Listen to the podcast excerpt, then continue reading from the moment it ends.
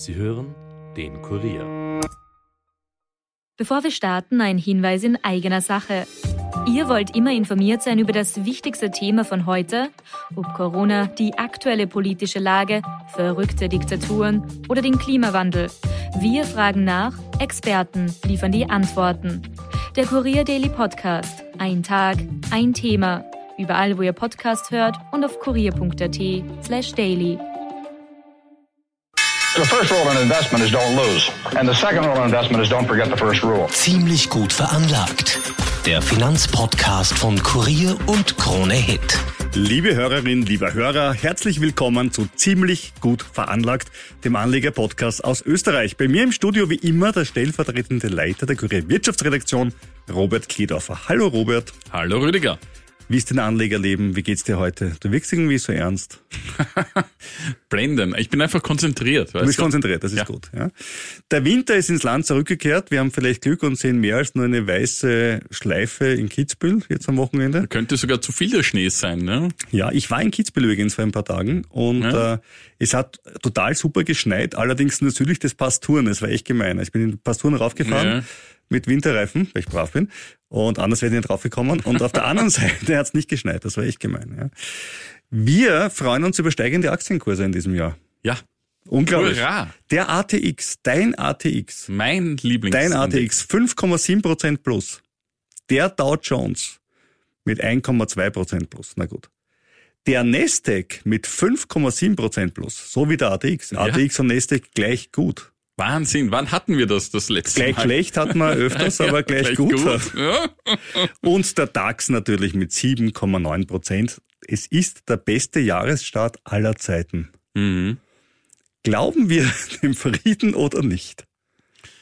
Ja, wir bleiben mal ein bisschen noch ja, auf der Euphoriebremse mal. Ne? Mir kommt das auch alles ein bisschen zu rasch vor, aber gut wie wir immer schon gesagt haben, es gibt kein Glöckerl, wo der Aktienindex läutet und sagt, kling, kling, jetzt bin ich am tiefsten, kaufen jetzt. Ja, das wäre so schön.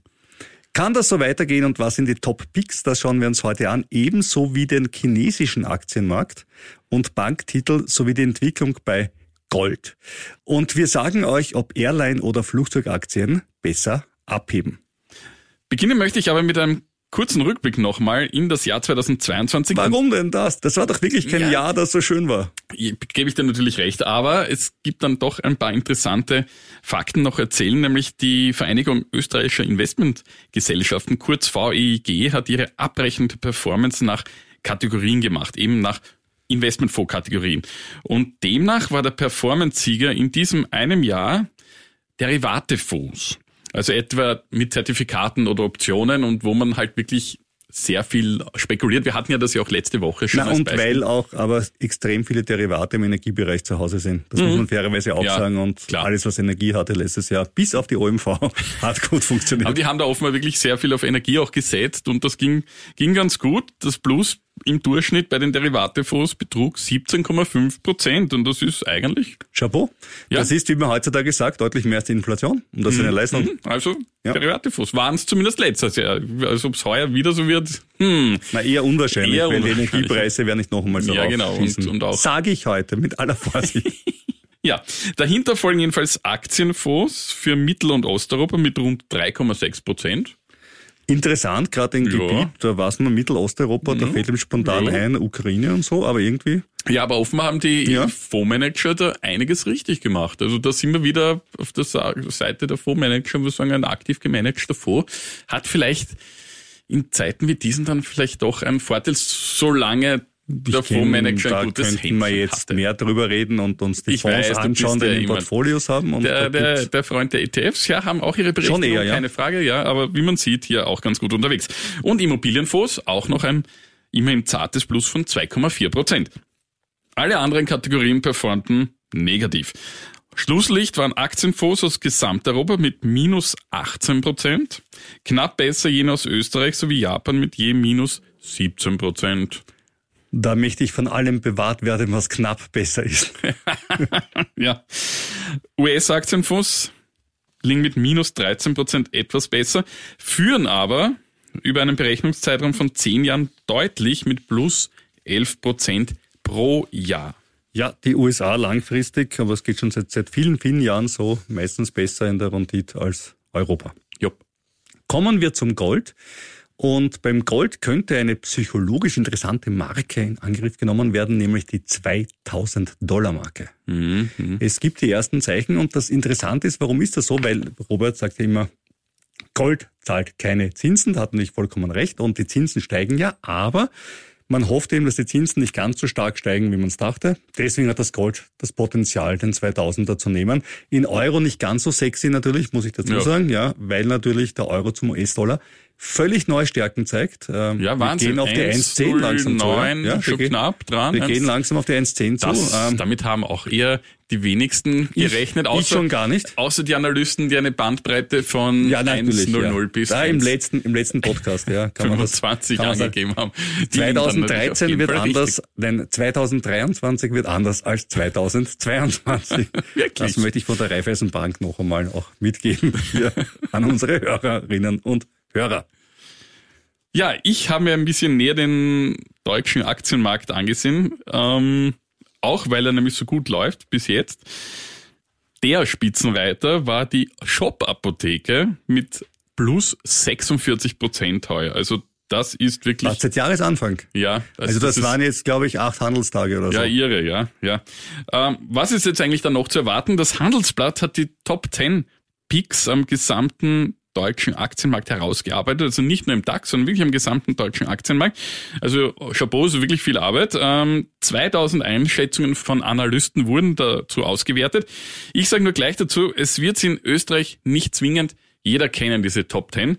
Beginnen gleich beim ersten, äh, ist jetzt auch nicht so ein wirklich äh, bekannter Konzern, nämlich im Kleinwerteindex S-DAX gibt es ein Unternehmen, das heißt Adesso. Leicht zu merken, Eros Ramazzotti. Adesso, du. Ja. Ich wusste, du kannst es nicht auslassen Natürlich singen. leider nicht in der Playlist von Krone Hit. Ähm, jedenfalls ist das ein Dortmunder IT-Beratungs- und Dienstleistungsunternehmen und wird von nur fünf Analysten geratet und alle fünf raten zum Kauf. Um mehr als 50 Prozent kletterte der Kurs bereits seitdem nach oben. Analysten sehen noch weitere 40 Prozent Potenzial. Ebenfalls im S-DAX notiert Glasfaserspezialist Adtran. Neben sechs Empfehlungen gibt es zwei zum Halten der Aktie. Die Experten trauen Adtran einen Anstieg um mehr als 50 Prozent zu, obwohl der Titel in den letzten Wochen deutlich verloren hat. Nummer drei kennt man jetzt aber sicher, das ist Daimler Truck, die Abspaltung von Mercedes-Benz. Äh, 18 Analysten empfehlen den Titel zum Kauf. Im Schnitt sehen die Experten noch mehr als 25 Prozent Aufwärtspotenzial. Deutsche Telekom ist ein weiterer Top-Pick. 22 von 25 Experten raten zum Kauf. Das durchschnittliche Kursziel liegt ebenfalls 25 Prozent über dem aktuellen Kurs. Und ich habe selber deutsche Telekom-Aktien und habe mich jahrelang geärgert oder ein Jahr lang, dass ich nicht die amerikanischen Telekom gekauft habe, weil die viel besser gestiegen sind. Aber vielleicht holt die deutsche Telekom jetzt ja ein bisschen. Kann sein, ja. Äh, Jedenfalls für JP Morgan zählt die Deutsche Telekom zu den Top-Aktien der Branche. Weiter geht's mit dem deutschen Energiekontor. Der heißt so der Konzern, baut und betreibt Wind- und Solarparks, auch im S-DAX und ist ein potenzieller Gewinner der Energiewende, wie das Handelsblatt meint. Denn die Energiewende kennen wir, wird ja durch die Energiekrise im Rahmen des Krieges in der Ukraine noch beschleunigt. Die Aktie legte im Vorjahr um bis zu 20 Prozent zu. Seit August befindet sie sich aber im Abwärtstrend wegen steigender Rohstoffkosten und Lieferschwierigkeiten und sowie höheren Zinsen. Fünf Analysten raten zum Kauf. Im Schnitt sehen sie ein Kurspotenzial von mehr als 60 Prozent. Das KGV mit 21 finde ich persönlich aber ein bisschen zu hoch.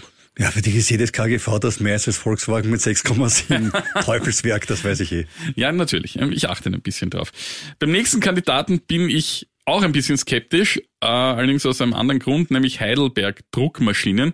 Denn die Aktie ist ein Zykliker und auch der Kurs läuft seit November nur noch seitwärts. Das Unternehmen wird zudem nur von vier Analysten gecovert, drei davon raten zum Kauf. Sie sehen im Schnitt allerdings noch 30 Prozent Kurspotenzial. Also wäre jetzt nicht mein bevorzugter Kandidat, äh, trotz dieser 30 Prozent Kurspotenzial. Infineon, das kennen wir ja alle, hat auch ein großes Werk in Villach, der Chiphersteller. Der Titel verlor letztes Jahr zwar rund 30 Prozent, jetzt gibt es aber scheinbar Aufholpotenzial. Von 24 Analysten raten 19 zum Kauf mit einem durchschnittlichen Kurspotenzial von 30 Prozent ebenfalls. Ja. Kommt da noch mehr? Was hast du noch mitgebracht? Beim nächsten, ja, kommt Ein noch richtiger- mehr. Ein richtiger Warenkorb heute. Ja, ein schönes Potpourri. Contron heißt das nächste Unternehmen. Kommt aus Österreich. Kennt man hierzulande aber wahrscheinlich eher unter S und T. Ich nicht. Wirklich nicht. Was machen die? Die selbstständige Kommunikation zwischen Geräten. Sieben von acht Analysten raten zum Kauf mit einem durchschnittlichen Kurspotenzial von 50 Prozent. Und das KGV beträgt nur 15. Was für eine Tech-Bude wirklich ähm, sehr, sehr Ja, also klingt. da ist du als Tech-Freund. Hm? Hm? Hm? Reizt es dir schon? Contron, ja. Ja, ja. Wenn ich das kaufe, bin ich dann trotzdem selber schuld und warum erklären wir danach ein Disclaimer. Genau. Ich habe nichts gesagt.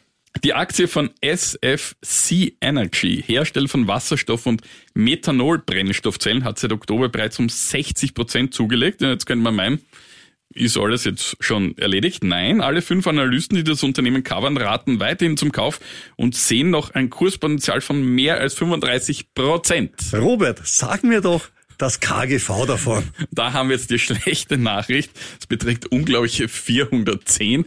Also Das ist ja Tesla-artig Ja, also Tesla von vor Jahren. Also ich muss sagen, ich, ich, ich gebe jetzt quasi die Handelsblatt Top Picks weiter. Ich habe jetzt das selber zu diesem ja, zu aber diesem wie gesagt, wenn das Unternehmen jetzt die nächsten paar Jahre immer 40 Prozent Wachstum hat, ist das noch immer günstig. Ja, ja. Ähm, letzter Tipp. Seal Network, das ist ein deutscher Anbieter von Lotterien im Internet. Schreibt sich Zeppelin Emil Anton Ludwig.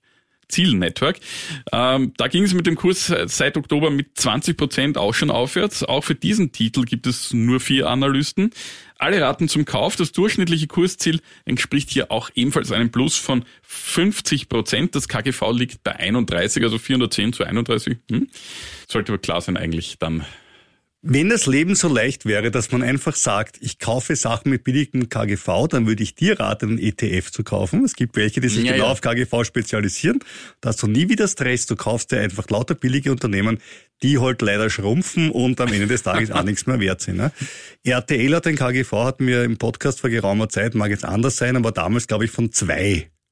Ja, Ja, weil es mit, mit dem linearen Fernsehen halt die Steigerungen gerade nicht so gibt. Ja. Also KGV ist nicht alles im Leben. wir haben ja eine 10 Year, erfolgreiche Streaming-Plattform auch.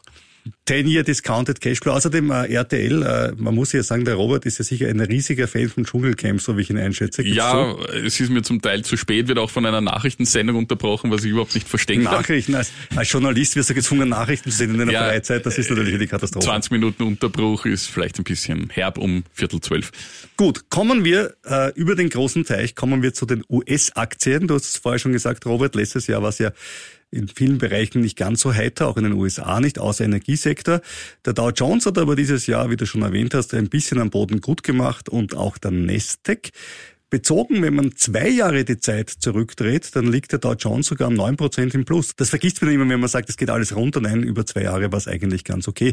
Und wenn wir zurückschauen auf die Prä-Corona-Zeit, da waren die Werte zum Teil natürlich noch höher, aber auch das scheint wieder in Reichweite zu sein. Welche US-Aktien werden derzeit empfohlen? Da wäre mal die Citigroup, die ist seit Jahresanfang um 10% drauf und wer ist natürlich vorher schon eingestiegen? Warren Buffett. Wer Ah, hätte es gedacht, Freund, ja? Äh, Er ist allerdings im ersten Quartal 22 eingestiegen und seit damals ist sie um 10% runter. Das heißt, du könntest schlechtes jetzt Timing. einsteigen und wiederum sagen, hey, ich habe billiger gekauft als Warren. Könntest du machen. Ja, ich habe auch schon so viele Banktitel. Das wäre dann vielleicht was für dich. Ja, ich habe auch ein bisschen. Kommen wir gleich dazu. Aber wir sehen, äh, Analysten sehen die Citigroup jedenfalls positiv. Wir haben im Jänner 29 Bewertungen. So eine Riesenfirma wird natürlich dauernd bewertet. Davon 17 mal kaufen und zwei verkaufen. Kursziel etwa 20 Prozent über dem aktuellen Kurs. Und normalerweise verdienen ja Banken bei höheren Zinsen besser, vorausgesetzt, dass nicht so viele Kredite ausfallen und die Sorgen für Letzteres scheinen gering zu sein. Amazon haben wir schon öfters hier erwähnt. Äh, 47 Bewertungen, 43 mal kaufen.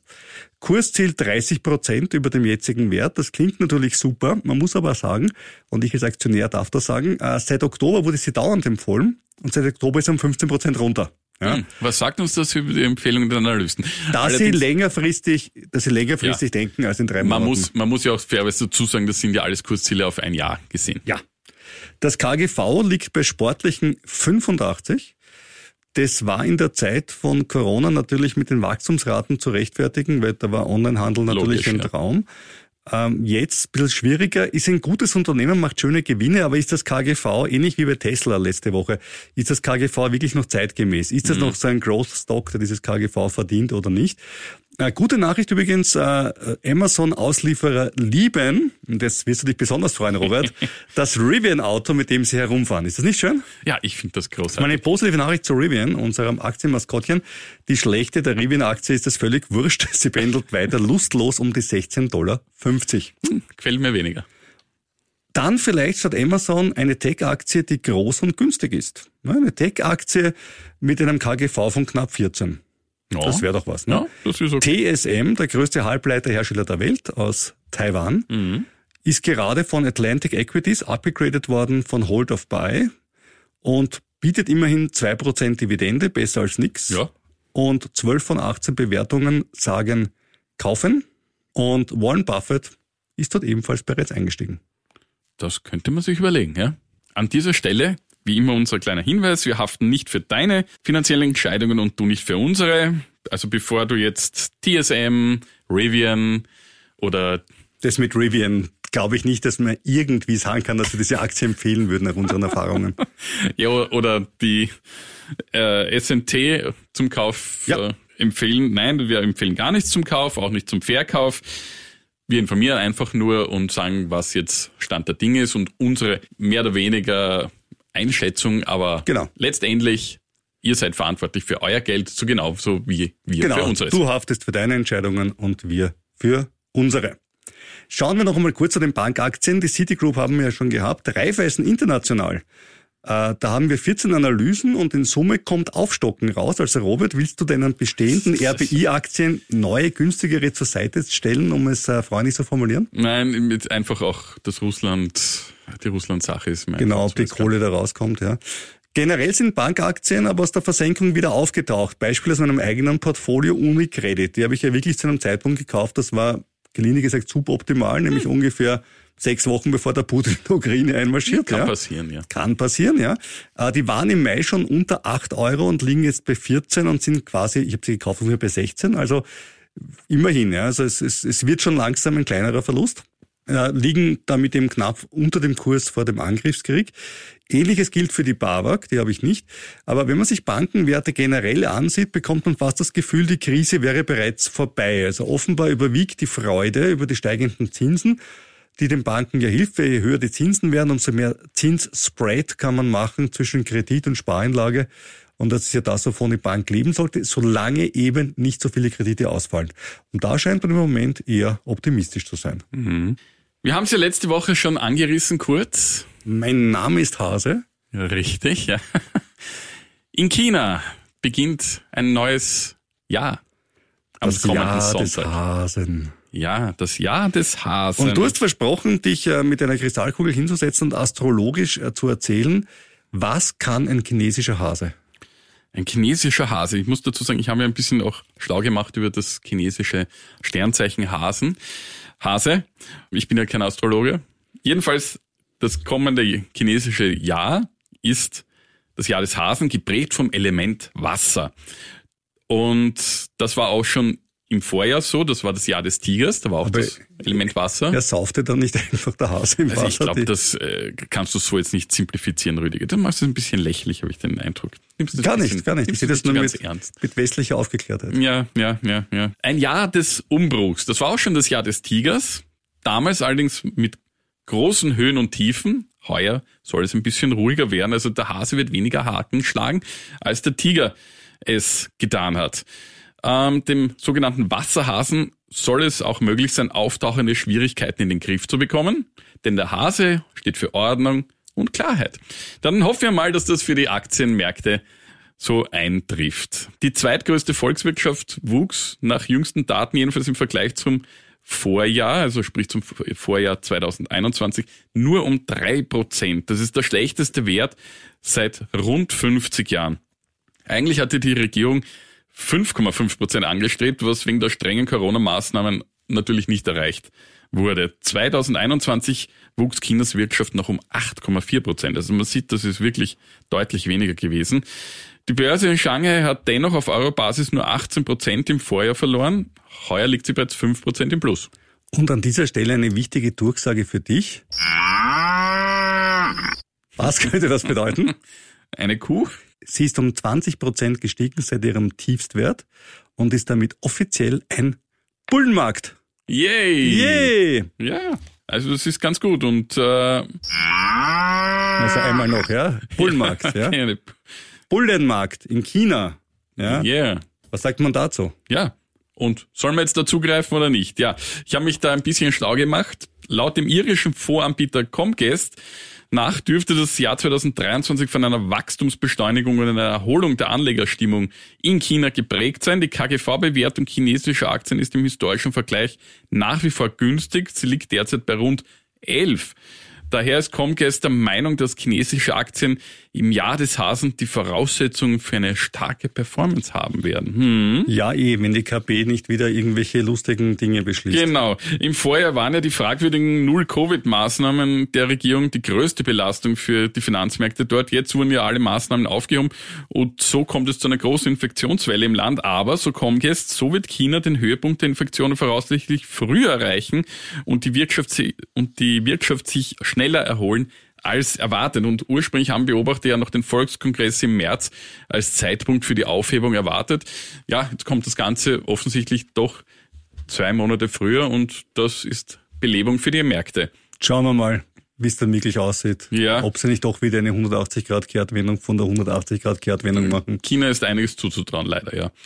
Darüber hinaus ist laut äh, Comcast die Industriepolitik unternehmensfreundlicher geworden. Das zeige sich etwa auch daran, dass das fast zweijährige harte Vorgehen gegen Tech-Plattformen anscheinend gelockert wird, wie der jüngste Abschluss der Kapitalerhöhung von Ant Financial zeigt. Auch die Vergabe von Glücksspiellizenzen wurde nach einem Stillstand wieder aufgenommen und die Beziehungen zu den USA hätten sich zuletzt stabilisiert. Ja, es gab ein Treffen zwischen Biden und Xi.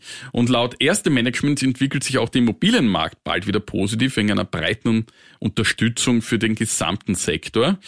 Die Lieferkettenprobleme sollten trotz der hohen Infektionszahlen demnach nicht mehr wiederkommen, weil eben die Neujahrsferien jetzt beginnen und diese bis Mitte Februar dauern und dann sollte das Schlimmste eigentlich vorbei sein. Es gibt Naja, ja, schauen wir mal. Es gibt aber natürlich auch Probleme. Die hohe Überalterung aufgrund der langjährigen Ein-Kind-Politik und eine hohe Arbeitslosigkeit bei jungen Menschen zwischen 16 und 24 ohne gute Ausbildung infolge auch der Lockdowns. Und ein bisschen anders sieht die erste die Eingriffe des Staats im IT-Sektor. Demnach wird da ein Vertrauensverlust bleiben. Die erste empfiehlt jetzt konkret nach Ende der Maßnahmen Aktien aus dem Konsumsektor, der Freizeitbranche, Sportartikel, Reiseveranstalter, Fluglinien und Casinos sowie Halbleitertitel.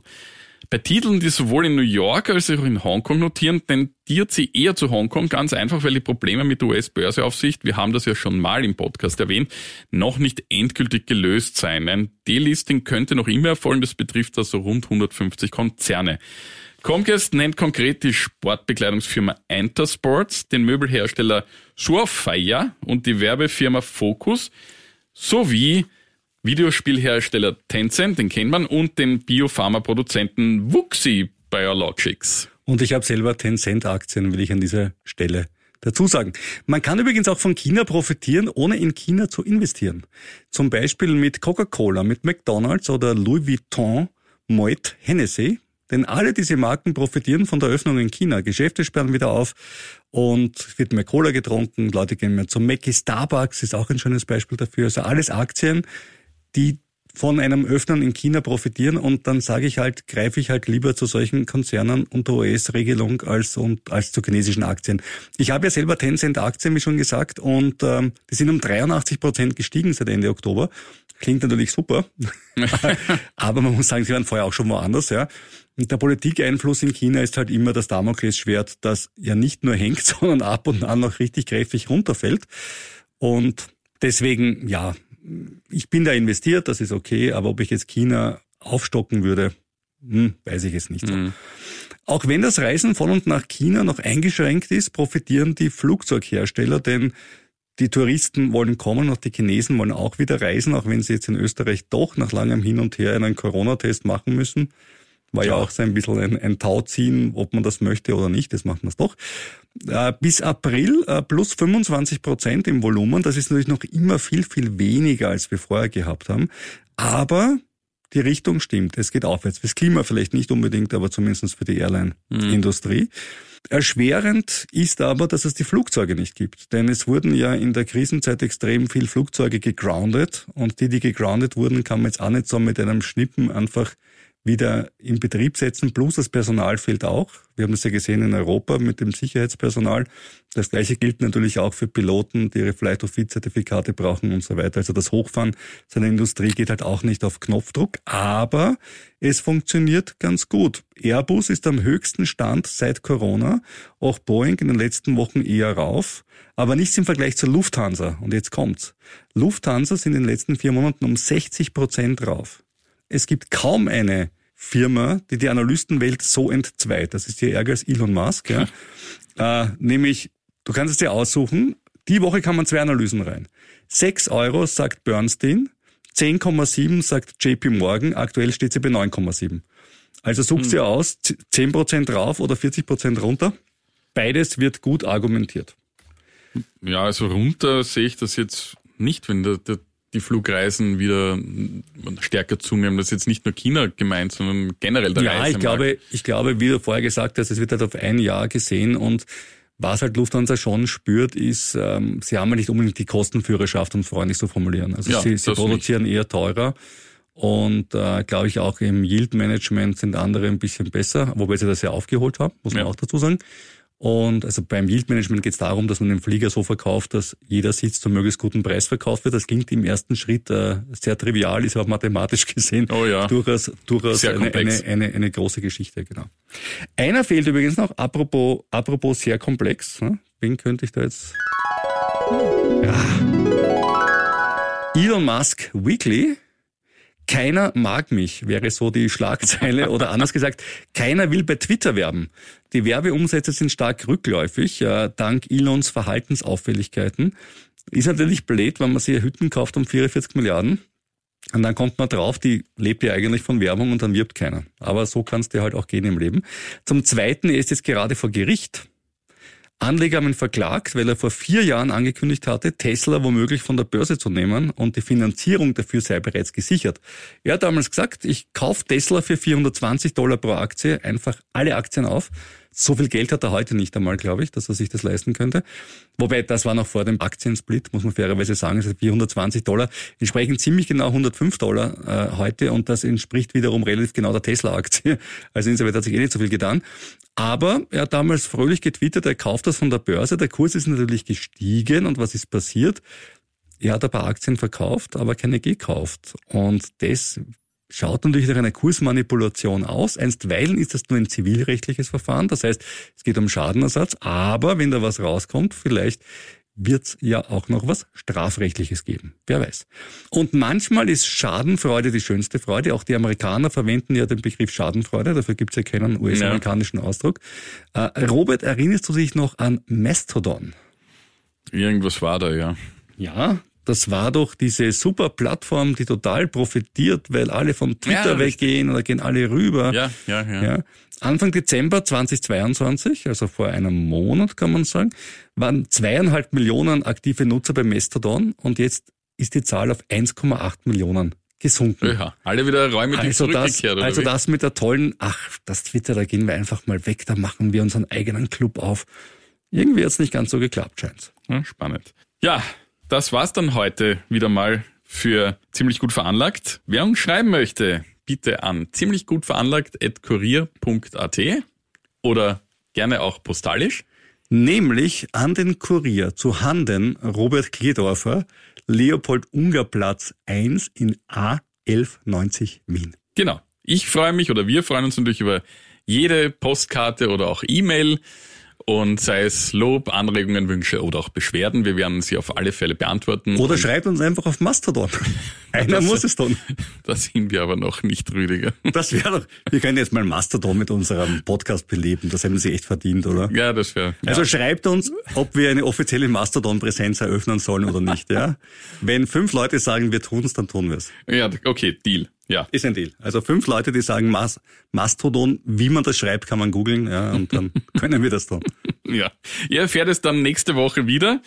Dann sind wir vielleicht reicher. Aber ziemlich sicher weiser.